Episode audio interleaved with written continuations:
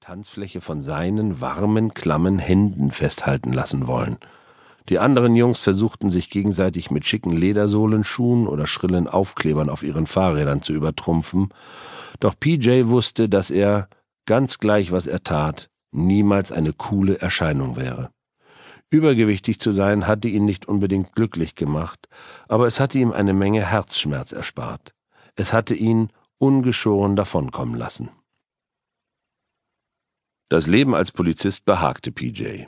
Er fühlte sich durch die Uniform und das Auto kein bisschen fremdartiger als ohnehin schon immer, und die strikte professionelle Distanz, die er zwischen sich und den Nachbarn aufrechtzuerhalten hatte, stellte für ihn keine große Herausforderung dar.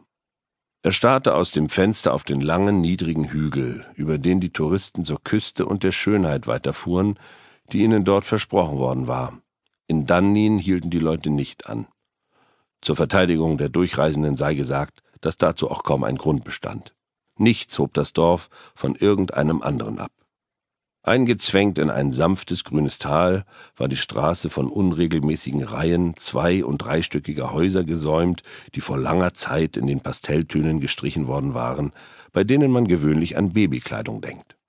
Am Ende der Main Street führte eine alte Brücke über den Fluss Torn. Jenseits davon wachte eine gedrungene, graue Kirche über einen niedrigen Hügel. Keine lebende Seele konnte sich an Zeiten erinnern, in denen es auch nur ein winziges bisschen anders ausgesehen hätte.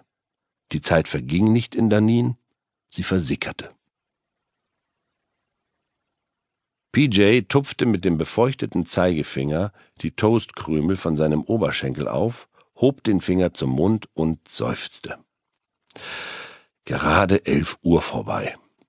Noch gut anderthalb Stunden bis zum Mittagessen. Welcher Tag war nochmal? Mittwoch. Schweinekoteletts.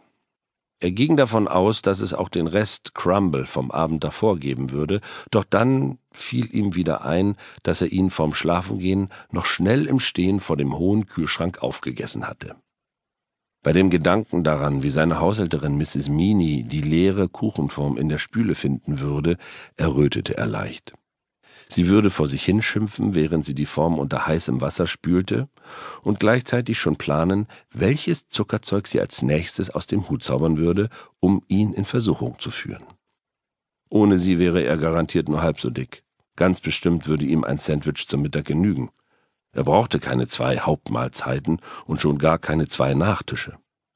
Das warme Frühstück jeden Morgen aß er nur, weil sie es ihm vor die Nase stellte, bevor er protestieren konnte.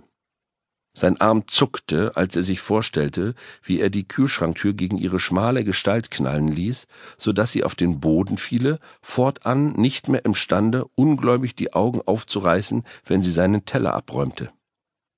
Tja, da muss man nicht fragen, ob ihn das geschmeckt hat, Sergeant. Ein Klopfen an der Seitenscheibe unterbrach seine rabiate Träumerei. Es war Mrs. O'Driscoll selbst, die aus dem Laden gekommen war. Normalerweise war es ihre Tochter, Maeve, oder das magere polnische Mädchen, dessen Namen er vergessen hatte, nachdem erneut zu fragen ihm jedoch zu peinlich war. Er drehte den Zündschlüssel, drückte auf die Taste, um das Fenster herunterzulassen, und räusperte sich.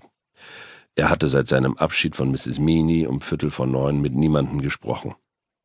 Das Wetter ist wieder recht schön geworden. Ja, Gott sei Dank. Ich habe Ihnen eine Tasse Tee gebracht, um Ihnen das Aussteigen zu ersparen. Mrs. O'Driscoll entblößte ihre kleinen gepflegten Zähne und lachte.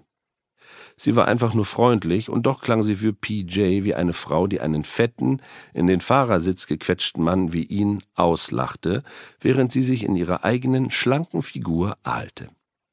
Sie streckte ihm eine dampfende Tasse samt Untertasse entgegen.